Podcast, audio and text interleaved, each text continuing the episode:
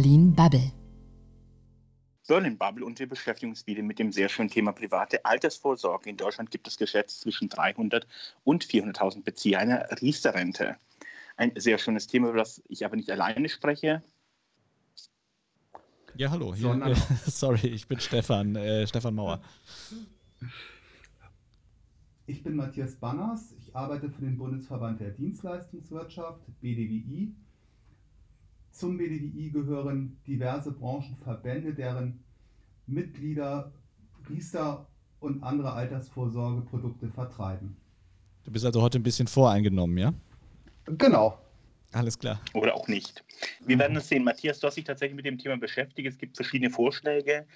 Union und SPD sind sich noch nicht ganz einig. Ähm, was ist da jeweils die Idee?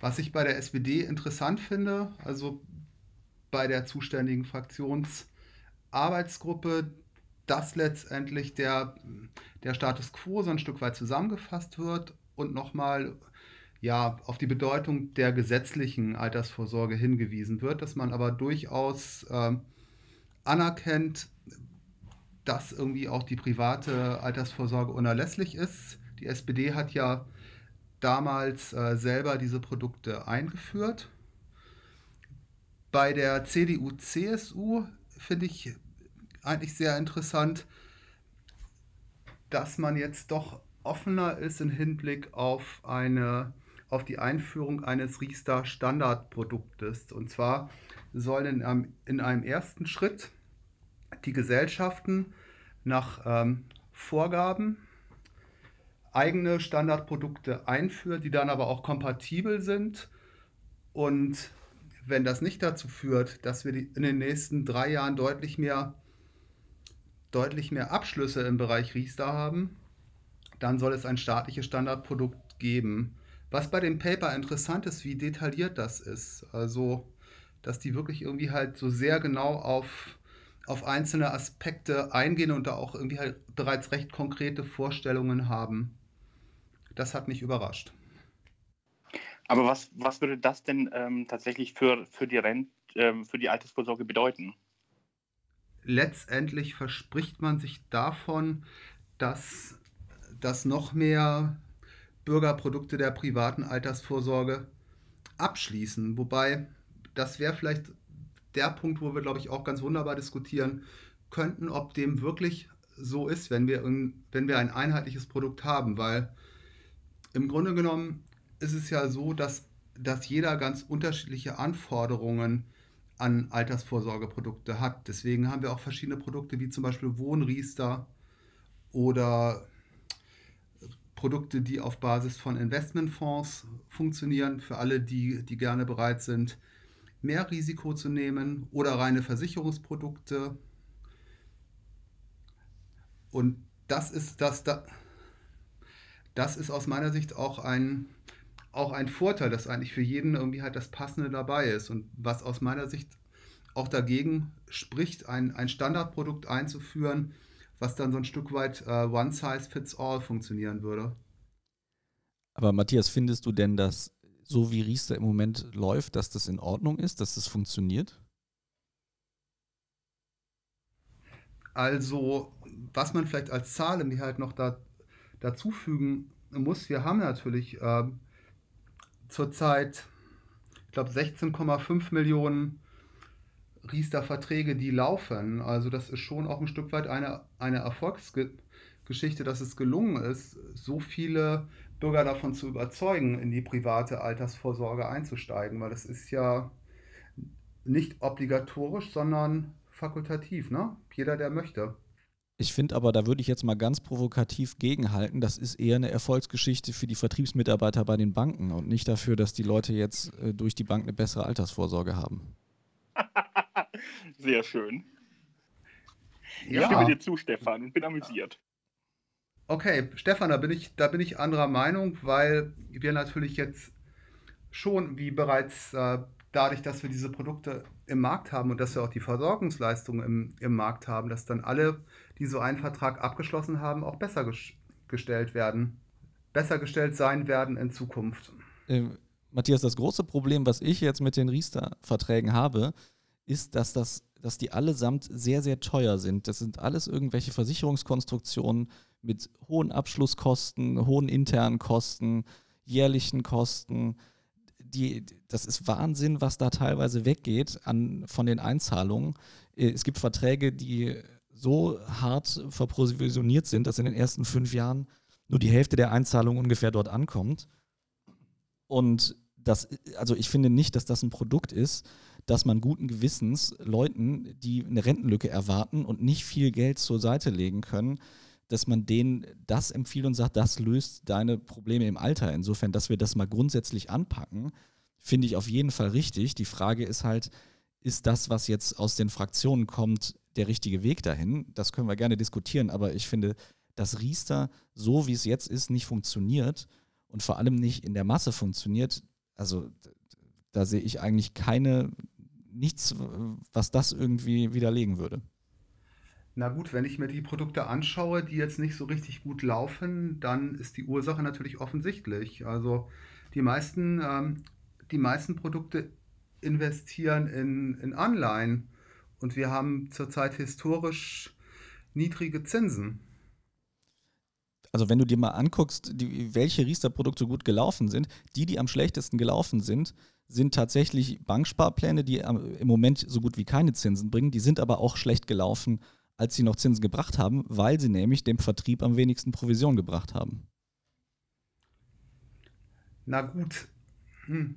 Ich habe ja so einen, einen Banksparplan und äh, diese Banksparpläne haben in der Regel zwei, zwei Bausteine. Das eine ist, ist der Punkt Zinsen. Da stimme ich dir zu. Zurzeit äh, fließen da keine Zinsen. Der andere Baustein ist dann irgendwie ein, ein, einer so Bonus, der sich äh, alle fünf Jahre erhöht. Und das ist dann durchaus eine Geschichte, die sich äh, dann nichtsdestotrotz lohnen kann. Naja, aber das Problem ist ja durchaus irgendwie, dass dieser Bonus aus einem anderen Topf kommt, als das, ähm, wohin das Geld dann abfließt, weil eben der Verwaltungsaufwand, ob er faktisch so groß ist oder faktisch so groß gerechnet wird, ähm, doch relativ viel von dem, was, äh, was dort an Rente überbleibt, wieder abzieht. Genau, also das ist auch mein, mein großer Kritikpunkt. Das ist ja nicht, das, das ist ja von der Grundidee gut, dass man den Leuten sagt, hier, äh, wir wollen euch unterstützen, dabei privat vorzusorgen. Ich finde nur einfach, diese super komplizierten und sehr, sehr teuren Produkte sind einfach der falsche Weg. Das überfordert auch die meisten Anleger. Die unterschreiben eh das, was ihr Bankberater ihnen dann vorlegt, weil sie sagen, ich muss mal was machen. Aber ist das ein Punkt, bei dem der Staat eingreifen müsste oder wer, wer kann dieses Problem lösen? Ist immer ein bisschen schwierig, das zu sagen, finde ich, oder das allgemeingültig zu sagen. Also in der Hinsicht hat Matthias schon recht, dieses One Size Fits All, das gibt es ja selten. Ähm, ich glaube aber schon, dass das eine, eine Geschichte ist, wo man zumindest eine Option schaffen sollte, die einfacher ist und die vor allem auch günstiger ist, was die Gebühren angeht, auf die die Leute zurückgreifen können. Weil ich habe ich, ich habe lange als Finanzjournalist gearbeitet ich habe mich immer, wenn ich mich mit Leuten unterhalte, kam dann die, äh, kommt so die Aussage, oh, das ist was, da, ich weiß, ich muss mich damit beschäftigen, ich will mich damit aber nicht beschäftigen. Das ist schlimmer als der Zahnarzt für die meisten Menschen. Und ja, und das ist wirklich, das ist das Problem. Und deswegen rennen die irgendwann zu einem Bankberater, der sagt, unterschreib hier, äh, überweis jeden Monat 100 Euro und du äh, hast kein schlechtes Gewissen mehr und dann machen die Leute das. Und solange das so ist und solange die dann aber Verträge unterschreiben, wo ein, ein Riesenanteil an Rendite und an Einzahlungen in irgendwelche Provisionen fließt und in irgendwelche Verwaltungsgebühren, ist das kein vernünftiges System. Das sind aus meiner Sicht unterschiedliche Diskussionsstränge. Also, wie gesagt, der eine Diskussionsstrang ist Verwaltung, Aufwand, Bürokratie ist natürlich auch nicht kostenlos zu haben, ist aber bei vielen staatlichen oder staatlich geförderten Produkten so, also auch bei vermögenswirksamen Leistungen. Wer sowas abschließen möchte, das, das ist grauenhaft. Der andere Baustein ist irgendwie das Thema, ähm, klar, Provision.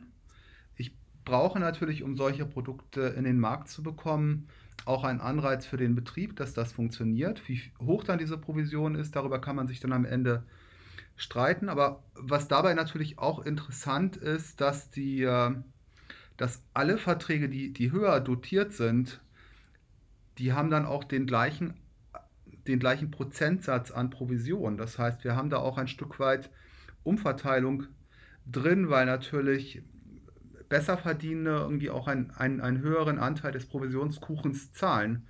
Und nochmal der dritte Punkt, der dritte Punkt äh, sind wirklich irgendwie halt die Erträge aus den Investments. Und da sind wir dann irgendwie halt zwangsläufig beim Thema Zinsen.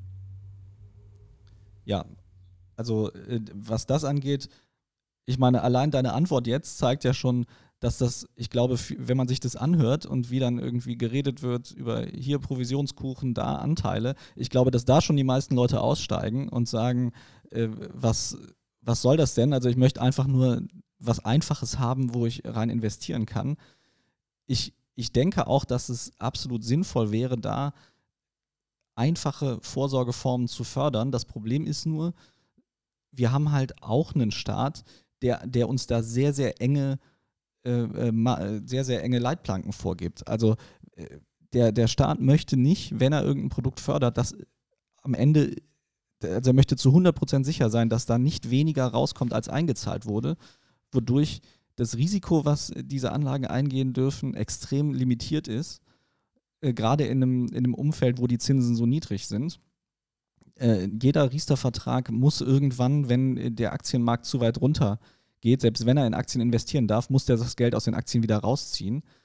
Ähm, und wie gesagt, die, die, Dinger sind zu teuer. Also ich, ich fände, ich habe letztens mal ausgerechnet, ähm, wenn man in den größten Aktienindex der Welt, den MSCI World, wenn man in den vor 45 Jahren 5000 Euro investiert hätte, umgerechnet, dann wäre man heute ungefähr bei 120.000. Das heißt, es würde eigentlich reichen, wir, und das ist, das ist das, was du aus einem durchschnittlichen Riester, in den du sehr viel mehr einzahlst, wenn du Glück hast, rausbekommst. Das heißt, für die Altersvorsorge, wenn sich, wenn sich der Staat trauen würde zu sagen, okay, jeder darf bei der Geburt seines Kindes von mir aus, äh, kriegt 5000 Euro, die werden da angelegt und der darf da nicht ran, bis, bis er in Rente geht. Dann dürften das sogar noch mehr als die 120 sein. Ähm, und das ist, also das wäre eine, eine, eine Sache, die, die wirklich auch ein paar Marktrealitäten anerkennt, die funktionieren könnte, die aber niemals entschieden würde, weil eben dieses, diese gefühlte Sicherheit nicht da ist und weil sie äh, zu weit weg ist von dem, was, was wir jemals gemacht haben an staatlicher Altersvorsorge.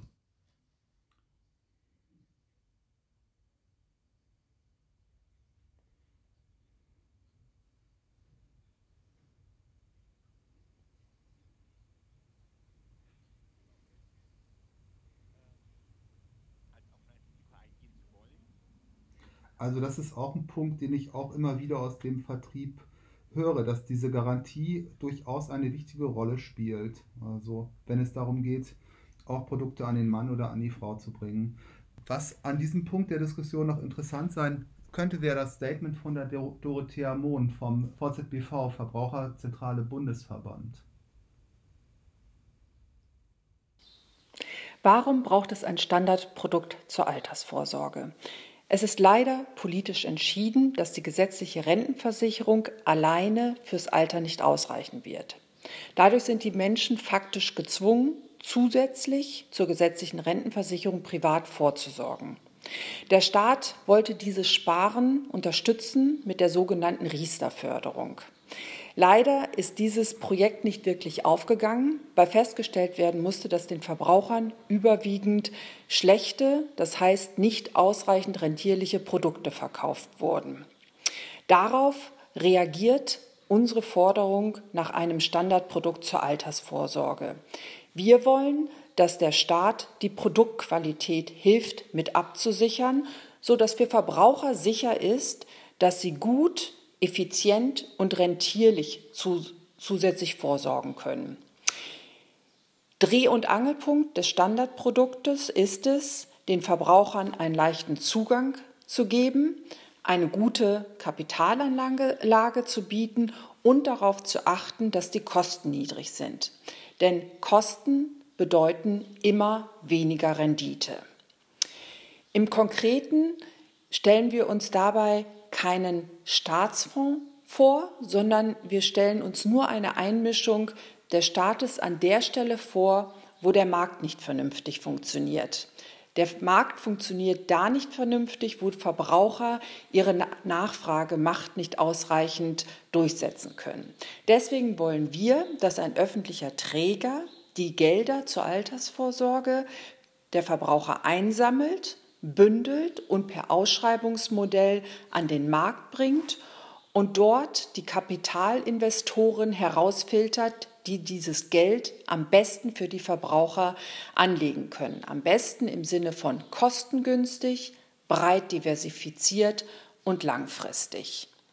Mit einem solchen Standardprodukt kann es gelingen, Renten zu erzeugen, die gegenüber den heutigen Renten doppelt und dreifach so hoch sind. Wir setzen uns dafür ein, wenn schon zusätzlich privat vorgesorgt werden soll, dann in jedem Fall effizient und mit Aussicht auf eine wirklich hohe ergänzende zusätzliche Rente.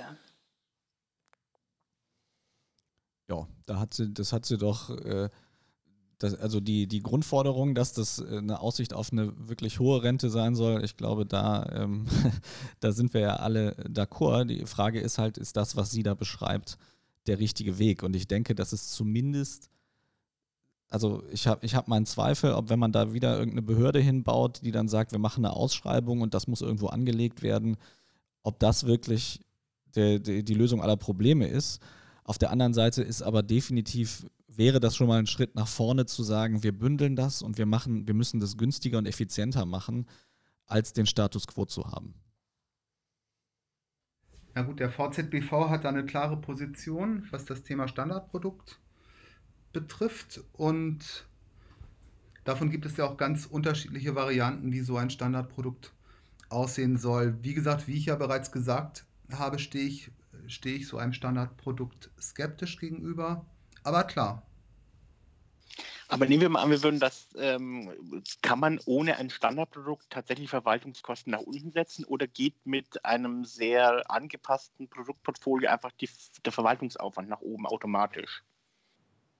Es gibt ja wenige Riester-Verträge, die zum Beispiel ETFs drin haben. Das sind Aktienfonds, die sich an Indizes orientieren und deswegen keinen ähm, kein Manager haben und den auch nicht bezahlen müssen diese ETFs haben deutlich, deutlich geringere Verwaltungskosten als jeder andere Aktienfonds.